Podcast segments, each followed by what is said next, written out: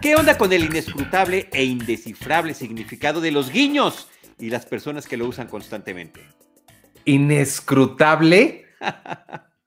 A mí me parece muy difícil identificar qué te quieren decir cuando te están guiñando el ojo. A mí me parece muy difícil entender esa palabra. Bienvenidos a Seinfeld, un episodio de la vez número 114. Yes. Yo soy Iván Morales, usualmente no sé palabras. Yo soy Charlie del Río. eh, usualmente tampoco, a lo mejor hasta las uso mal, pero las uso. Y hoy vamos a hablar del episodio número 4 de la temporada 7. Eh, se transmitió el 12 de octubre de 1995 y se llamó The Wink, el guiño. Oye, eh, el, el- el guiño, y estamos guiñando para los que nada más nos están escuchando. Yo soy pésimo para guiñar, eso sí es una cosa terrible. O sea, no, no hay manera de que lo haga yo. Porque hay gente que lo hace para bromear, hay gente que lo hace como para eh, tener una- un tema de complicidad, hay gente que lo hace para coquetear. Bueno, a mí no me sale de ninguna manera. Me, Ah, me yo no saldría sé, peor que me saldría peor que George. Yo, no, no, no- Nos no vemos sé. mañana. Sí, no, creo que no, creo que tampoco. No, Sí, no, no. hay gente que, hay gente a la que le sale muy natural. Ah, he, he conocido gente eh, prepandemia, ¿no? Cuando estabas, ibas a restaurantes y demás. Señorita, me trae un cafecito, por favor, y le guiñan a la mesera, ¿no? Entonces yo no, no, o sea, no, no sé, traiga, o el mesero, tráigame unas tortillitas y le guiñan, ¿qué significa eso? Que si te las va a traer, que no te las va a traer, que quieres que te traiga muchas, que quiere que te traiga de las buenas. Tortilla significa algo diferente que para mí. O sea, no lo sé. En ese, en ese contexto, lo que me sonó ahorita es como, por favor, como que sustituye el por favor. Es que ese es el tema y eh, por eso es inescrutable, porque dependiendo de la circunstancia es lo que puede o no significarse, Claro. ¿sabes? Sí, ese, por ejemplo, no sabes si, si te guiñaste o si te estás teniendo algún ataque preepiléptico. Eso puede ser también. Pues, pues sí, pues comenzamos el episodio con el stand-up tradicional. Regresamos a, los stand-ups.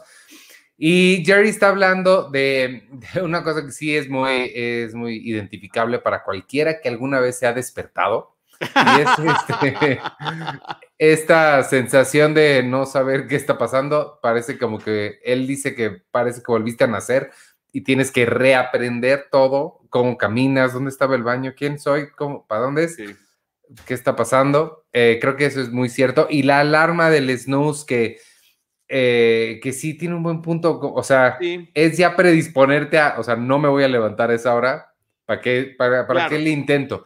¿Para Creo que la idea es un poquito que te, que te vaya como despertando como poco a poco. Justamente que ese proceso que él llama de volver a nacer sea gradual y sea lo más amable posible. Sí, yo también lo he utilizado durante mucho tiempo, eh, pues he pasado por distintas, creo que todos hemos pasado por di- distintas etapas con el despertador. Hay veces que sí te despiertas y es ahora.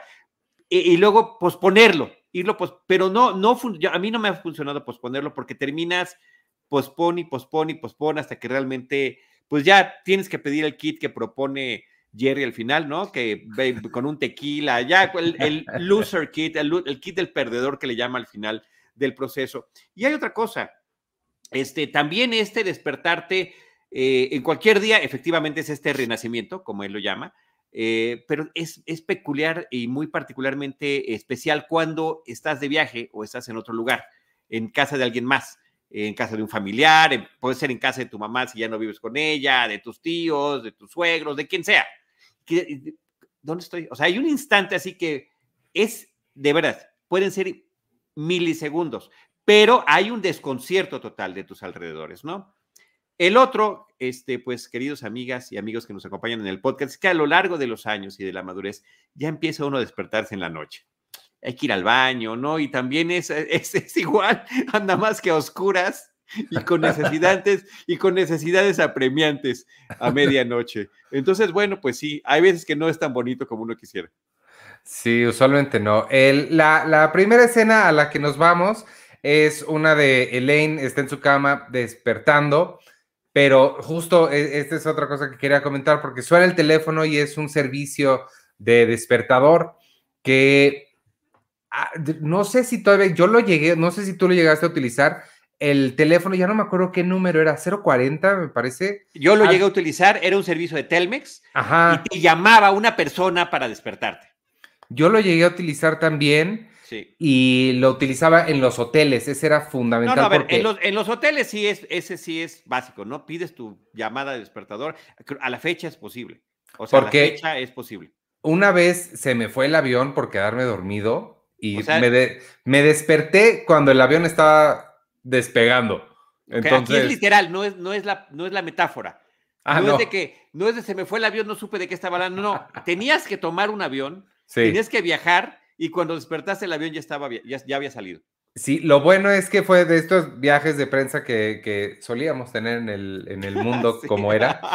Este, y ya era el de regreso. Entonces yo estaba en Los Ángeles y era el vuelo de regreso, porque si hubiera sido el de ida, pues me pierdo de las actividades de ese día. Terrible, terrible, terrible, ¿no? El de regreso, pues ya no pasó nada, tuve que pagar el cambio de vuelo y ya, pero sí, es la única vez que me ha pasado que me despierto y me desperté tan tarde que te digo, el avión ya estaba despegando, entonces no había ni, ni para qué apurarme. Pero nunca utilizaste el servicio. O sea, hasta, hasta que te pasó eso, empezaste a utilizarlo.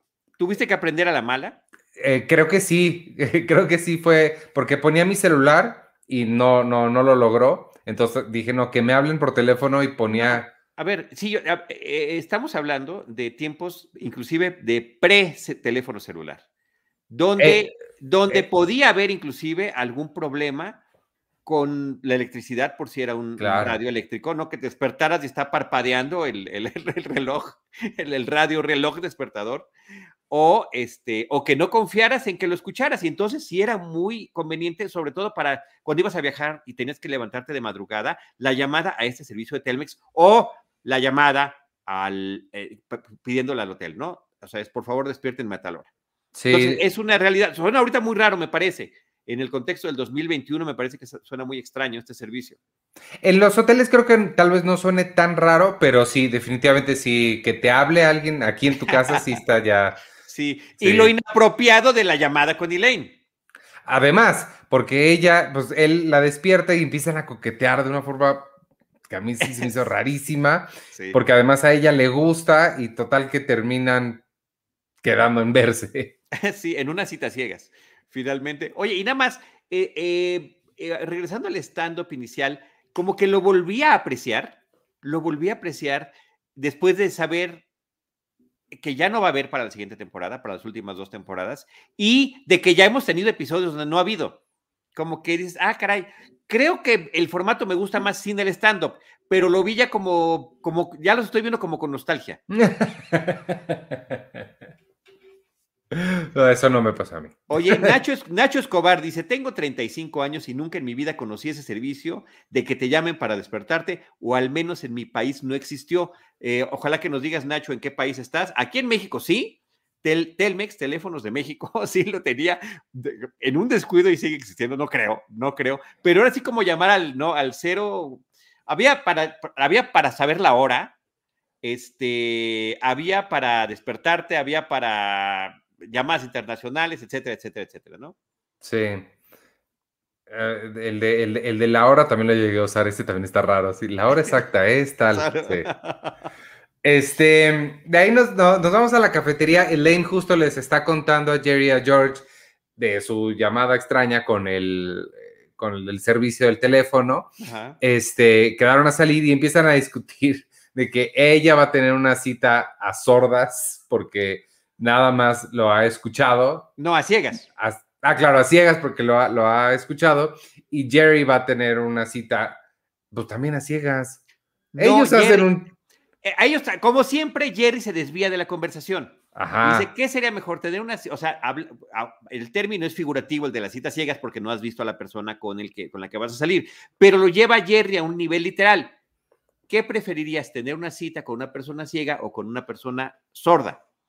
Y Ajá. empiezan a discutir y, y dice, yo prefiero, dice Jerry, con una persona sorda, que además el personaje ya la había tenido con eh, la, la, la que conoció en el tenis, este, con esta actriz ganadora del Oscar, y en la serie, dentro de la serie, y este, George dice que, que él preferiría con una ciega porque no ve que él se vaya a dejar ir, ¿no? O sea, que siga engordando, que se ha descuidado y pues Elaine le dice, no, al final de cuentas lo sabría. O sea, no te confíes en eso. Sí, se va a dar cuenta que no está a su altura. Y nos enteramos que Jerry va a salir con una prima de, Elaine también a, ciegas. exactamente, exactamente. Ahí es donde no está toda esta conexión entre tomar las cosas de manera literal y, este, y, metafórica. Nos está diciendo ya Nacho que él es de Argentina. Ok. Oye, es muy tarde, ya. no, hombre, a esa hora sí ya estoy más. Gracias por acompañarnos, Nacho, casi a la medianoche. Y saludos a todos los demás, a Raúl, a Nacho, a, Manuel, González, a Jimena, este, Manuel todos que ya se están utilizando. Manuel da una excelente sugerencia, Nacho. Saca los alfajores, por favor. Venga, venga. Gracias. este. ¿qué, ¿Dónde me quedé? En la, en la ah. cafetería. No, ya nos vamos a la oficina. Ah, vámonos a la oficina. Vamos a la oficina de George, al estadio de los Yankees. Eh, llega el jefe preguntando por Morgan y George genuinamente no sabe, pero, ah, es que no mencioné esto. Sí, claro. Claro, esta parte es importante, perdóname. Jerry está por alguna razón en este episodio obsesionado con comer saludable. Ajá. Este, y pide para desayunar una toronja y al tratar de, sacarla, escurre todo o explota lo que está tratando de sacar y le cae en el ojo. Le, exprime y le cae una gota. o un pedazo de pulpa, porque la pulpa se eh, mueve. Sí, por eso ya será más adelante que lleguen a esa conclusión. Pero mientras sí le cae, entonces le está ardiendo el ojo y empieza a guiñar el ojo, a cerrarlo por el, pues prácticamente de manera involuntaria. Ajá. Entonces, cuando le está diciendo que él no sabe nada de Morgan, guiña el ojo y el jefe asume que lo está tratando de cubrir. Así es. Ahora, nada más este dato sí lo quiero dar eh, con el tema de las personas con las que trabaja George. Richard Hurt es este jefe que se llama Wilhelm, que ya lo mencionamos en, el primer episodio en el que salió, que tiene una trayectoria enorme el señor, saldrá finalmente a lo largo de 11 episodios, este apenas es el segundo donde lo vemos, y el otro, eh, la otra persona que trabaja ahí de la que están hablando, Morgan, es este compañero afroamericano de George, que una vez lo había, él le había dicho que se parecía a un boxeador, con el que ha tenido, mm, desde que lo conoció, únicamente roces. Y este, spoiler alert, ese es el último episodio donde aparece este, este actor y este personaje. Este, eh, y bueno, ya cree que algo le está tratando de cubrir. Y de ahí nos regresamos al departamento de Jerry Elaine ya quedó en salir con el, con el muchacho este del servicio del despertador. Ella y, empiezan a discutir ella y Jerry sobre. Jerry le dice, ¿cómo no te da miedo salir con él? Lo más probable es que no sea nada atractivo. Ella cree que el 25% de la gente es atractiva y, dateable, dice, o sea, que se, son... Susceptible de salir con ella en una cita se vale salir, ajá, exacto. Y este, Jerry cree que no, cree que el 95% de la población es absolutamente undateable. Sí, pero, pero además en el caso de Jerry, están hablando hoy del aspecto físico, eh, que está muy mal, pero como hemos visto a lo largo de esta historia, de estos personajes y de estas temporadas, que ya estamos en la séptima, y el aspecto físico lo dejan inclusive de segundo plano, porque si hay alguna cualidad que tenga la persona, ya sea este, comerse los chícharos con cubierto uno por uno, o utilizar tal crema, o hacer tal o cual cosa, pues ya resulta que también se vuelven peor que un dateable, ¿no? Sí. Eh, eh, llega George y él está guiñando el, el ojo. Lane sí le dice, ¿qué te pasa? ¿Por qué estás así? Él ni siquiera se había dado cuenta y es cuando llega a la conclusión de que seguramente le ha de haber caído ya hasta pulpa de la toronja. Y Jerry le dice, ¿cómo te va a haber llegado hasta allá? Y George me encanta, le responde, porque la pulpa se mueve, llega hasta allá, vuela. Este, y se da cuenta de que seguramente eh, Wilhelm entendió algo raro de lo que él estaba diciendo por andarle guiñando el ojo. Eh, entra Kramer en ese momento. Eh, y por alguna razón se saludaron con los nombres de Archie, lo cual se me hizo curioso. Sí, sí. Este, eh, eh, es que me parece que hubiera sido, hubiera tenido más, hubiera tenido más sentido si Jerry le hubiera dicho a, Kramer Torombolo, ¿no? Hola Torombolo. Y que entonces Kramer contestara, hola Archie, Verónica, y voltea a ver a, a George y le dice Mr. Weatherby, que nada más para los que estamos aquí en México, pues era el señor Paz, el director de la, recordemos que de estos cómics, eh, eh, en su versión en México para el mercado latinoamericano, pues les cambiaban por completo los nombres, ¿no? El único que lo conserva pues son Betty, Verónica y Archie, ¿no? Pero todos los demás, eh, la maestra de escuela es la señorita Canuta, este, el, amigo de Archie es Torombolo, el otro se llama Carlos Marín, inclusive hasta con apellidos latinos. Entonces el señor Weatherby era el señor Paz, el director de la escuela. Pero sí le dice a Kramer, le dice Torombolo, ¿no? Sí, sí le dice, no, es que no, no, lo, no lo recuerdo bien. Sí, ah, entonces eso, eso, lo detona entonces, ok. Sí, así, según yo es Bueno, pero sí es un, es un super torombolo, o sea, sin duda. Total. No sé cómo nunca lo habían hecho antes, entonces. este, George tiene una tarjeta de felicitación que viene firmada por todos los Yankees. Y Kramer la está, está, está muy impresionado con eso y le dice, podrías conseguir buen dinero por esto. George le dice, ajá, sí, voy a poner en riesgo mi trabajo con los Yankees nada más para ganarme unos cuantos dólares y le guiña el ojo. Eh, Kramer entiende que pues entonces sí está bien que vaya y le intente vender y eso es exactamente lo que va a hacer y por supuesto a George ya se le olvidó que anda guiñando por la vida. Claro, claro. Él dice, no, no, claro que no, porque entendiendo justamente que era este guiño, en este caso de complicidad, ¿no? Exacto. Y me, eh, gusta, perdón, cuando, cuando Elaine se desconcierta de que está guiñe guiñando el ojo, o sea, le dice, ¿qué estás haciendo? O sea, es muy incómodo. Y dice, pues lo he de haber estado haciendo inconscientemente y se lo hice a mi jefe y dice, ¿qué? Ha de haber pensado que le estabas coqueteando. Sí. Eso me parece que estoy muy bueno, pero no, sirvió para un propósito mayor en el, en el tema de la comida de enredo, que es justamente meter en problemas, en aprietos a, la otra persona que trabaja allí. Eh, nos vamos a la tienda de, de memorabilia y está Kramer intentando vender el sobre, su intención era vender el sobre, pero el de la tienda le dice, no, pues eso no, no, no vale mucho, nada más trae una firma, pero saca la tarjeta y ve que está firmada por toda la alineación de los Yankees y le dice, por esto sí te puedo dar un poco de dinero. ¿no? Así es. Este, regresamos a la oficina de George. George, digo, este, Morgan llega a su oficina para firmar la tarjeta porque además él era el único que faltaba por firmar. George no la tiene. Era una eh, tarjeta, perdón, creo que no le hemos dicho, para el cumpleaños del señor Steinbrenner, para el dueño de los Yankees y eh, no nada más los eh, jugadores, sino también el personal administrativo, los, los ejecutivos, estaban firmándola para dársela, ¿no? Y por alguna razón, George había sido el encargado, por eso la traía cargando, de estar recopilando las firmas. Sí, esa parte no nos aclaran, ¿verdad? ¿Por qué la traía él? O sea, nada más fue el no, encargado. al final de cuenta queda sobreentendido. Sí. Este, para esto Morgan llega a la oficina de George con su esposa y le informa que, que va a ir a hacerse un masaje y le dice, bueno, entonces vengo después del masaje por ella, por la tarjeta, y George le dice, bueno, que disfrutes tu masaje y le vuelve a guiñar.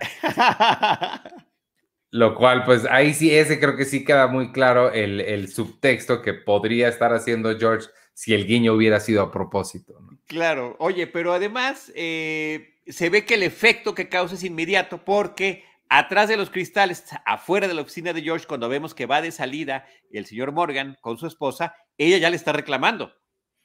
Porque dice, ¿cómo que? claro, tu masaje, ¿verdad? Tu masaje. Y el otro ya le genera un problema ya doméstico.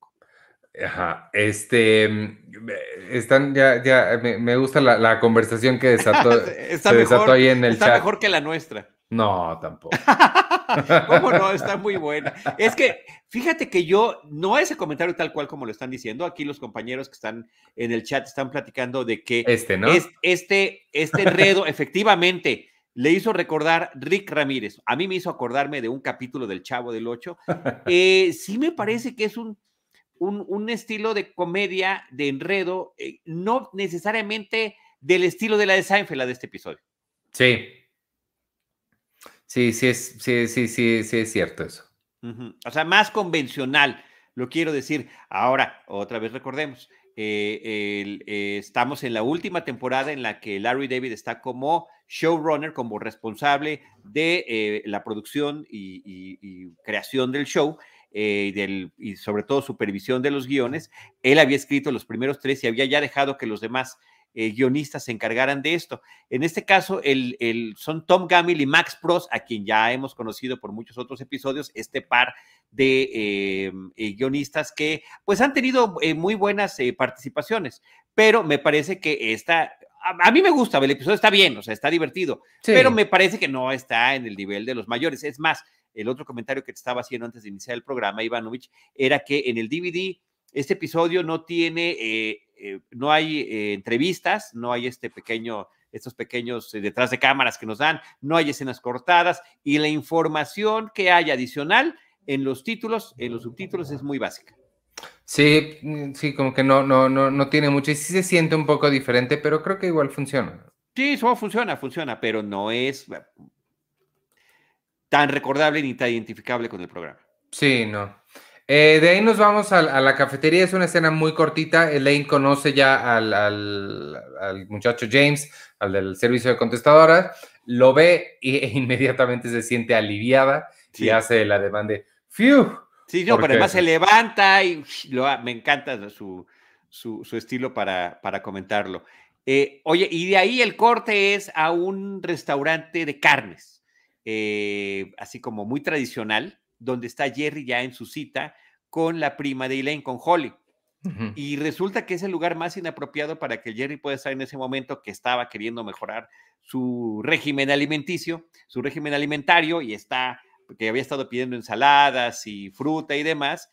Y pues aquí prácticamente no hay nada que pueda pedir. Y a ella, a Holly, y, más aún al, al responsable de ahí del restaurante, al mesero o capitán que los está atendiendo, le parece más extraño que no quiera ninguna de las debo subrayarlo, delicias que allí se estaban sirviendo. A mí, nada más de que lo platicaran, se me antojaba todo. Yo sí soy muy carnívoro. Muchísimo, no, e, ese era, e, eso es lo que más me hizo sentir este episodio. Creo que estoy salivando.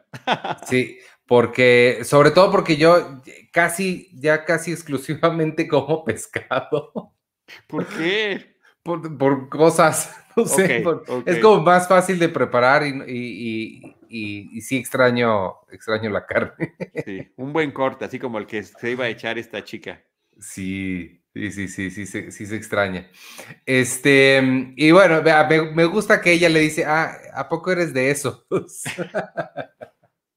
Sin nunca especificar.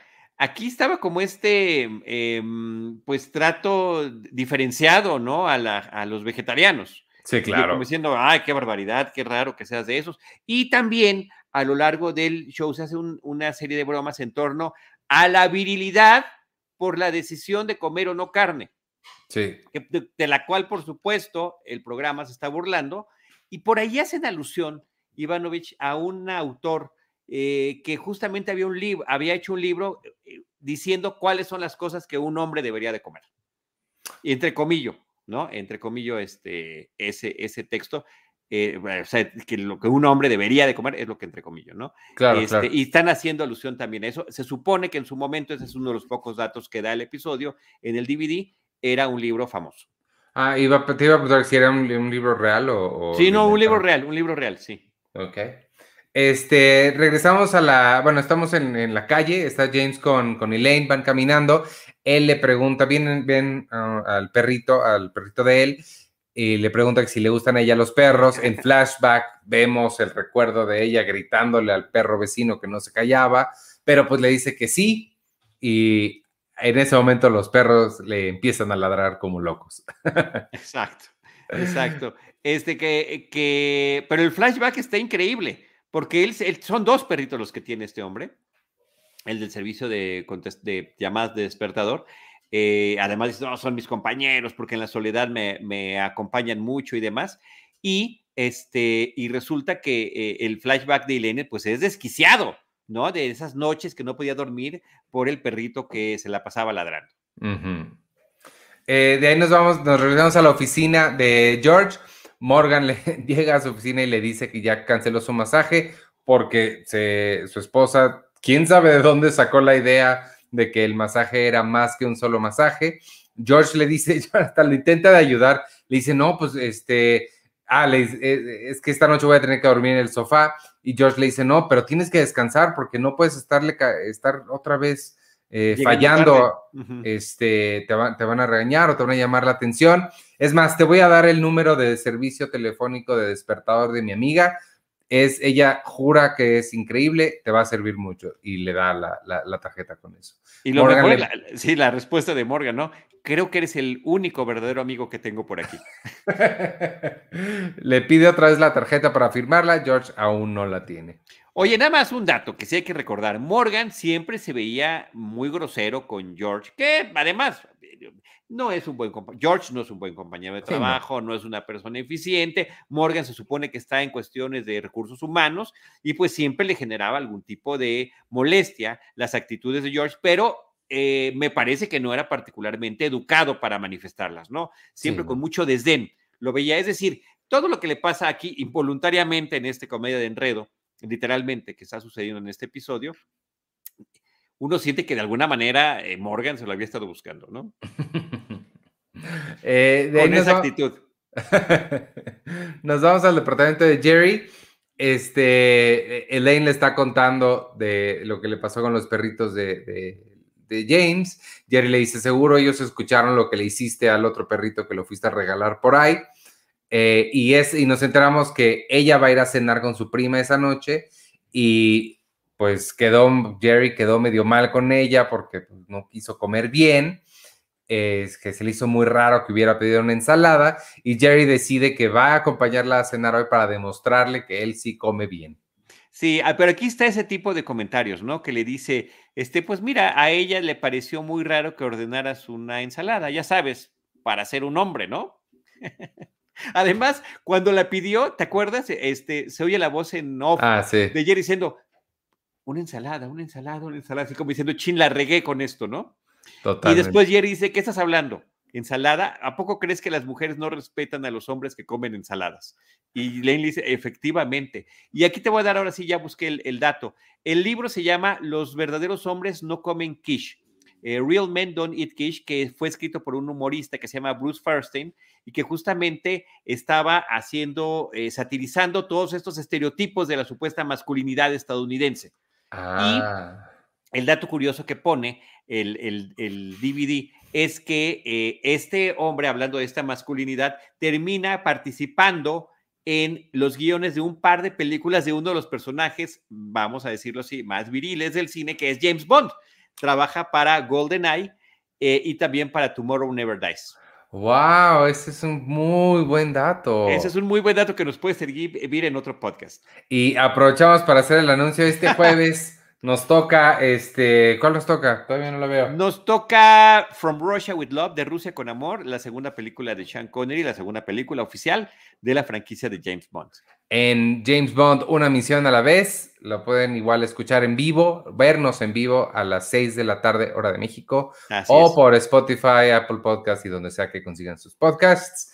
estamos, Charlie, yo y Carlos Gómez Iniesta hablando de James Bond. Así es. Pero por ahora nos regresamos al departamento. Eh, nos enteramos que Kramer vendió la tarjeta. Sí. porque George llega al departamento de Kramer buscándola, diciéndole, oye, necesito la tarjeta que venía dentro del sobre que te di. Kramer le dice, tengo algo mejor para ti. Y le entrega el sobre y adentro trae 200 dólares. George los agarra. Trae 100, trae 100, porque es su ah, mitad. Es la ah, parte que te toca trae 100 dólares eh, porque lo, vendió la tarjeta en 200. George lo mira así como, ¿qué, ¿qué, voy a hacer con este dinero? Necesito la tarjeta y ahora vas y la consigues. Pero le vuelve a guiñar y Kramer todavía le vuelve a decir, ¿necesitas que la consiga o no? No te estoy entendiendo. Y entonces George se abre los ojos y le dice, ve por ella. Se, se abre los ojos muy al estilo de naranja mecánica. Para, para, para, expresarle completamente. Ahora, otra vez, le vuelve a hacer la referencia de Archie. Cuando abre la puerta, le dice, ah, Mr. Weatherby. O, si trajera subtítulos para México, diría, ah, señor Paz. Claro. este, nos vamos a la, a la, cena de Elaine, su prima, y Jerry. Eh, esta, la, la, ¿cómo se llama? Holly, saca unas servilletas que al parecer eran de la abuela que comparten ella y Elaine y nos enteramos de que Lane no tiene una relación buena con ella, porque Holly le dice, seguramente nunca conociste servilletas porque mi abuela solo las sacaba en ocasiones especiales.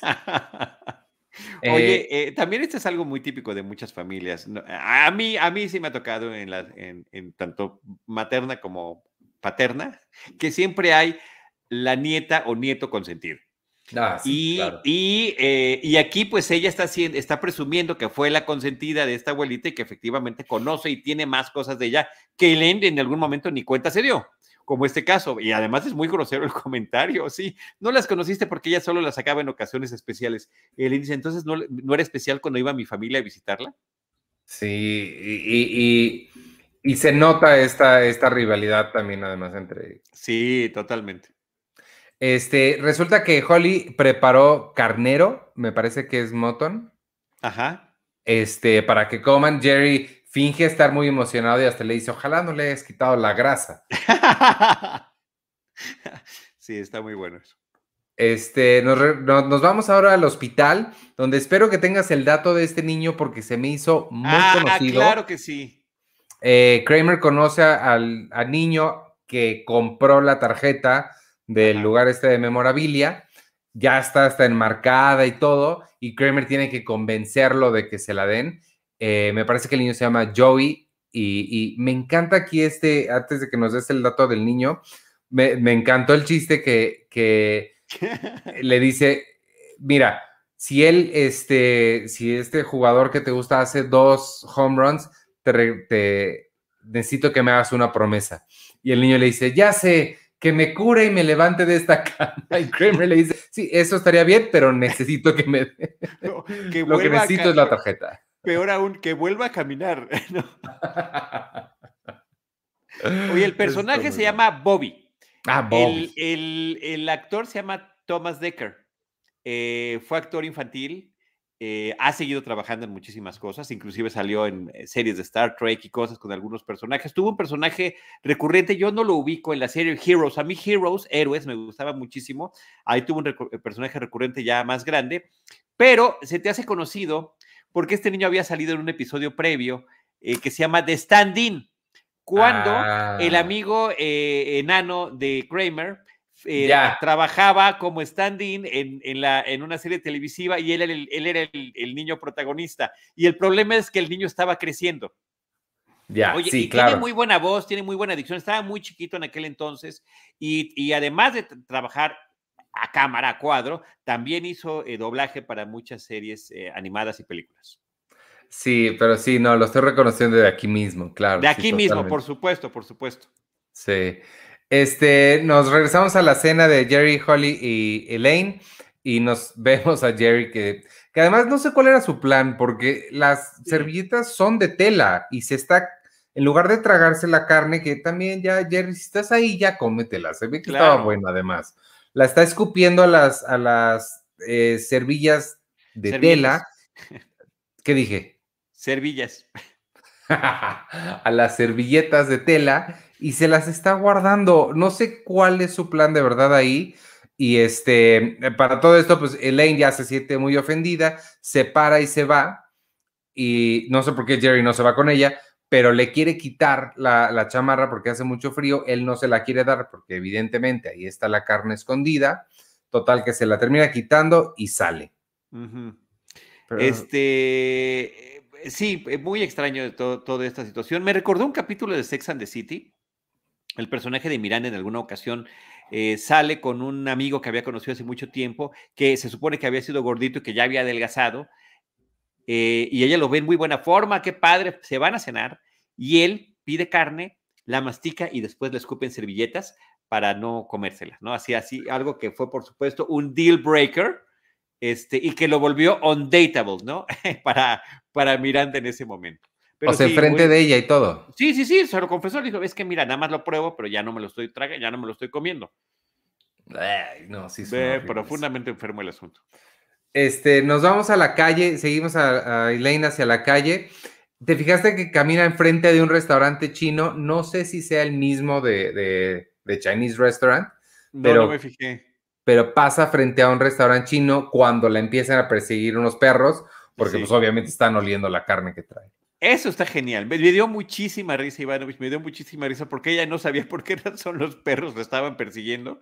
Después hacemos un intercorte al departamento donde Holly dice, ¿dónde están mis servilletas? ¿Qué pasó con mis servilletas? Se las llevó Elaine. Seguramente se las llevó y ahorita se ha de estar carcajeando de mí. Y la carcajada de Elaine es más bien un grito porque ya, ya se sumaron más los perros que le están persiguiendo y va corriendo por toda la calle con tres o cuatro perros que están atrás de ella. A mí me dio muchísima risa la escena.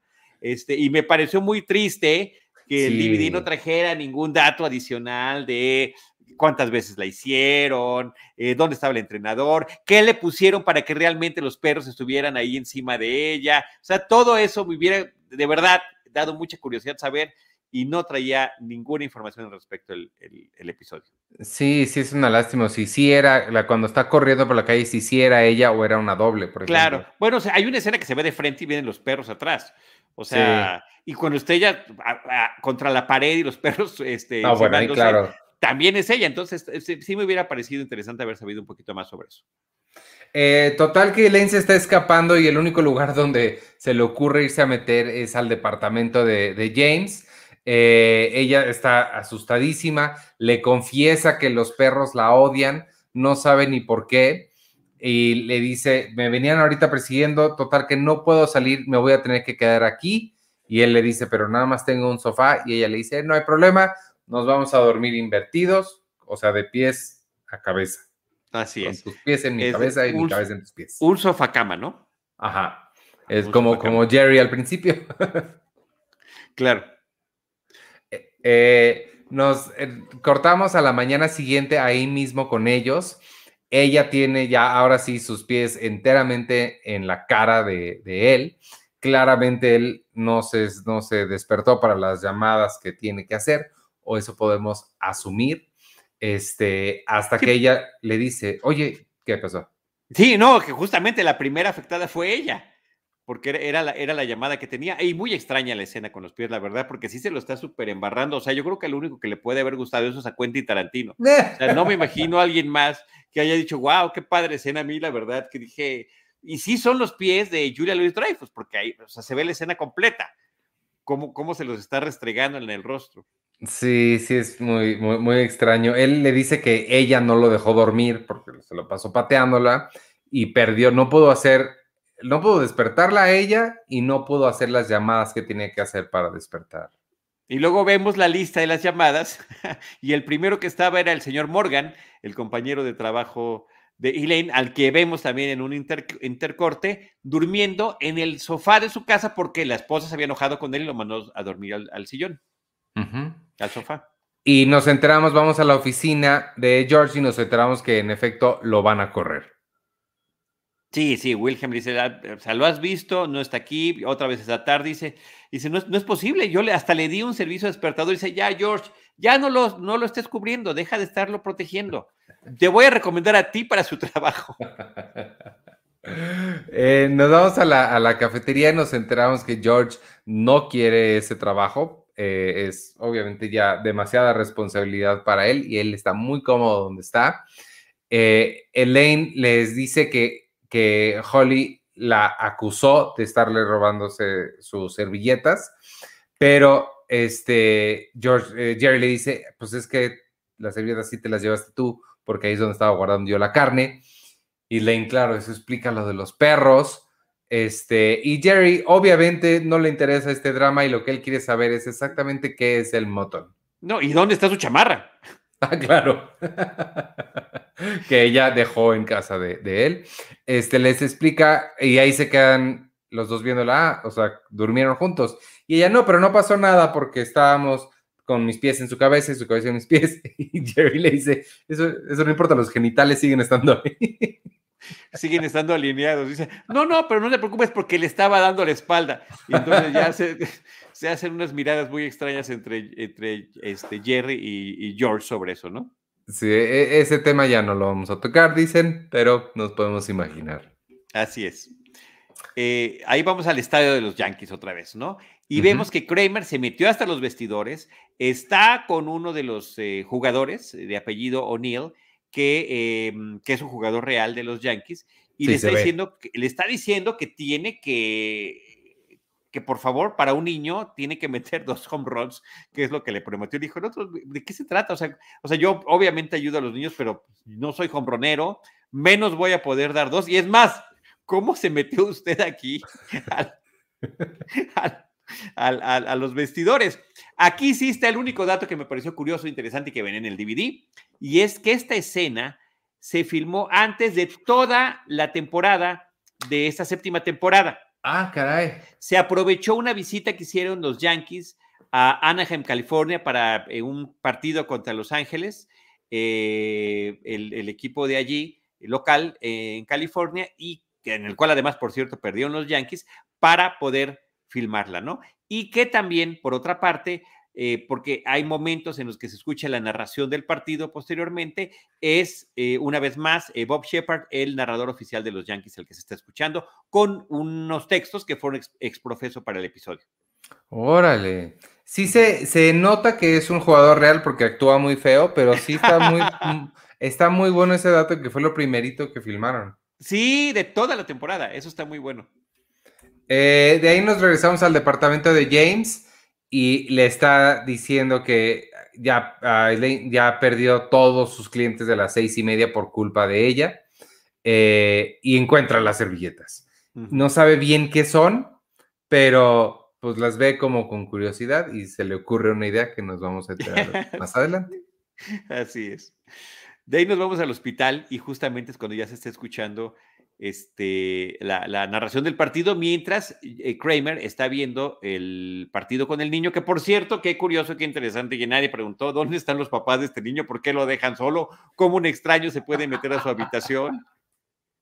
Y me encanta la actuación del niño cuando, le, cuando este Kramer le pide un poco de jugo y dice no, hasta que Paul O'Neill no mete su primer home run. No había pensado eso de los papás, pero Oye, ¿qué onda? ¿De qué se trata? No, no se ve que tengan ganas de que Bobby vuelva a caminar. Mientras tanto, también Jerry vemos que también está viendo el mismo partido y le abre la puerta a Holly para que suba.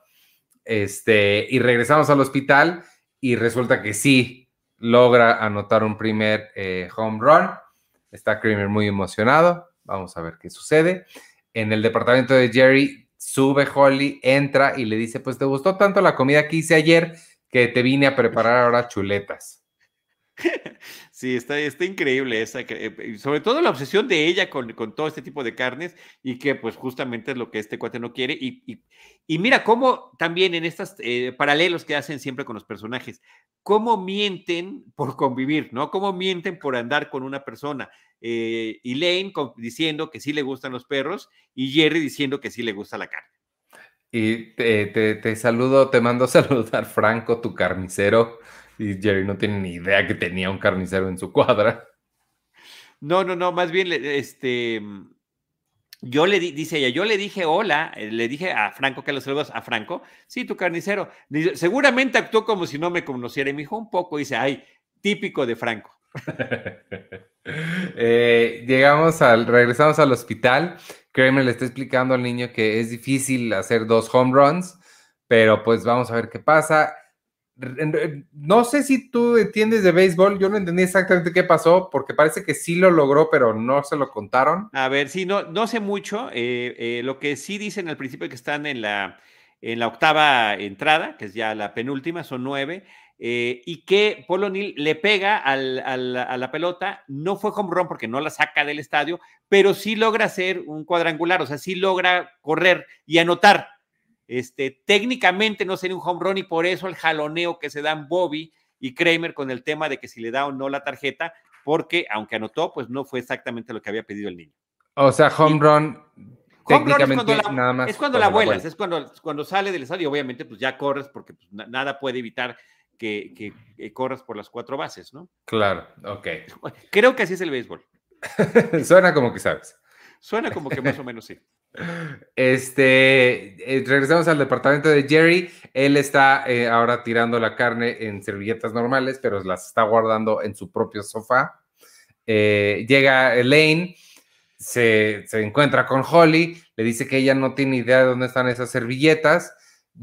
¿Por qué no le preguntas a Jerry? Le dice. Em, pero en ese momento, ah, no, todavía no llega este más adelante. Primero nos vamos más adelante llega James. Pero espérame, aquí lo mejor es que antes de que en lo que está entrando Elaine dice que algo apesta por aquí porque, ah, Holly, hola. lo que olía era pues lo que estaba cocinando ella, ¿no? Sí. Chuletas de puerco, entiendo yo. Que sí se me antojaron también. también. Todo, todo lo que, a ver, Holly, ¿dónde estás? Ojalá te hubiéramos conocido en algún buen momento porque este, ese gusto por la carne lo compartimos. Sí. Eh, nos vamos a la oficina de George. Llega Kramer con la, con la tarjeta ya enmarcada, justo cuando están en la misma oficina ya Wilhelm y Morgan y George. Eh, y está muy impresionado porque está muy bonita, enmarcada, no puedo creer que hayas hecho, muchas gracias. Em, y, cuando le da la tarjeta a Kramer a George, cuando le da el marco, le dice, por cierto, Paul O'Neill tiene que, cachar una bola con su gorra en el próximo, en el próximo partido. Que fue lo que entendemos, fue lo que tuvo que prometerle este Kramer al niño para que finalmente le diera la tarjeta, ¿no? Ahora, lo, que, lo que está bueno de la escena es que cuando, antes de que llegue Kramer, justamente están reclamándole a George por la tarjeta.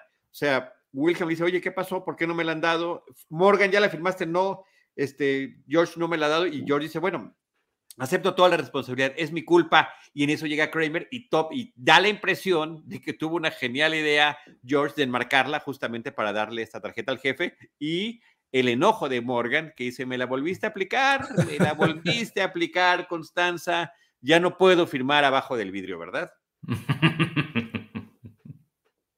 Eh, nos vamos al, al departamento. Ahora sí es cuando llega Paul con los perros y tienen amarradas las servilletas. James. Ay, anoté Paul. Ah, Paul es el jugador de béisbol. Sí. Eh, James con los perritos, con las servilletas amarradas como si fueran ahí paliacates. Holly las ve y pues se enciende, ¿no? Pues sí le da, le da coraje verlas así. No, además asume que Elaine las regaló, las regaló como paliacates o como bandanas, ¿no? Para los perros. Este, y pues ya empieza a, revelarse todos los asuntos de de dónde, de dónde salieron y pues le echa la culpa a Jerry y le dice que siempre metes la carne en tus bolsillos y pues los perros mientras están subiendo al sofá para encontrar más carne y le dice, no, a veces también en el sofá. Ese, e, esa respuesta de Jerry me encantó, no, a veces también uso el sofá. y este, lo último que nos queda es el pequeño epílogo de George entrando con, con el señor Steinbrenner, que asumo es como siempre la, voz de, Larry, David. Eh, y le está informando que ya van a despedir a Morgan y su trabajo ahora va a ser para George. Es más trabajo, son más horas, el pago es más o menos el mismo. Sí, está, está, está muy padre la escena. Este, George, pues se quisiera salir del asunto, pero pues ni modo, ¿no? Ahora, aquí hay otro muy, muy buen dato, el otro segundo dato eh, de los pocos que hubo en este episodio, pues era que todos los nombres que está mencionando, porque le dice, le dice Steinbrenner, a lo largo de este trabajo como dueño del equipo he tenido el doloroso, eh, eh, las dolorosas decisiones de despedir gente. Y empieza a decir un montón de nombres, ¿no? Yogi Berra, Lupinella, Bucky Den, Billy Martin, Dallas Green, así se echa una lista enorme eh, y todos esos son eh, entrenadores reales que tuvieron los Yankees de Nueva York y que fueron despedidos por Steinbrenner desde que tomó el, desde que se hizo dueño del equipo en 1972. Pero lo chistoso es que termina incluyendo a una persona que fue mencionada como uno de los firmantes, tanto en el sobre como en la tarjeta de, felicitación, que era Buck Showalter, que era en ese entonces el, este, el, actual, el vigente en ese momento, eh, ¿cómo se dice? Entrenador de los Yankees, y lo menciona como uno de los corridos. Eh, este señor dice, oye, pero no, se lo digas a nadie todavía. Y en la vida real, en la vida real, tres semanas después lo corrieron de que salió este episodio. No tuvo que ver, por supuesto, una cosa con la otra, pero, ups, coincidió. Que ese, ese dato sí está muy bueno también. Está bien padre. Ese es creo que el que más me gustó del episodio. Y, es la misma dinámica de siempre entre George y Steinbrenner, que es que el otro está verborreico y pues George termina saliéndose de la oficina dejándolo hablar, ¿no? Eh, pues muy bien, ese fue el, el, episodio. No sé si te quedó alguno, algún dato por ahí. No, nada más, nada más, era, era, era todo. Me parece que los poquitos que hubo, pues estuvieron más o menos interesantes. Sí, este, pues es un episodio creo que regular, está bien, funciona como siempre, como todo. Sí, sí, no, a, ver, a mí me encanta la comedia de enredo, este, está bien armada en este caso, insisto, no es del estilo de la serie, pero meten a personajes interesantes. El, el terrible destino del señor Morgan también me parece pues, está simpático. El arco que tuvo el personaje en sus cinco episodios en los que participó, pues se cierra muy bien. Se abre esta puerta ahora con el personaje de Wilhelm como jefe de, de George. El hecho de que George, como dice Jerry, haya conseguido un ascenso en el trabajo guiñando el ojo es increíble, ¿no? Eso sí es completamente Seinfeldiano, sin duda alguna, y, este, y, funciona muy bien, ¿no? Y, una vez más, pues tener que integrar estas cosas del eh, pasado inmediato de los personajes, como el, la versión que tenía Elaine por los perros, este, al mismo tiempo que hay otras inventadas que nunca habíamos visto, como la versión de Jerry por la carne. Sí, se me hizo muy rara esa, la verdad. muy forzada, muy forzada. Por eso, por eso cuando empieza el episodio y están desayunando, no solamente le llega la mandarín, la, eh, la toronja, sino también este, un, un sándwich vegetariano, ¿no? Sí. Castellín dice, ¿qué es esto? O sea, ¿qué te pasa? Pero este sí, no es un clásico, pero creo que funciona, está, está muy bien. Ahí es, así es. Pasamos otra buena semana con Seinfeld. Eso siempre. Eh, pues vámonos entonces. Muchas gracias amigos a quienes nos vieron aquí en vivo en, YouTube y en Facebook. Eh, Jimena Arceo, Nacho Escobar, eh, Oscar Jiménez, ay, Rick Ramírez, Manuel González, Andrés Montserrat y ay, Raúl Jainikoski. Muchas gracias. Y quienes nos escuchen después en Apple Podcasts, Google Podcasts, Spotify y en todos los demás lugares. Este, yo soy Iván Morales. Hoy hablamos del episodio número 4 de la temporada 7, The Wink. Me pueden seguir en arroba Iván Morales y adiós. Gracias. Yo soy Chari del Río. Me pueden seguir como arroba Chari del Río y en Facebook Chari del Río Cine y Serie.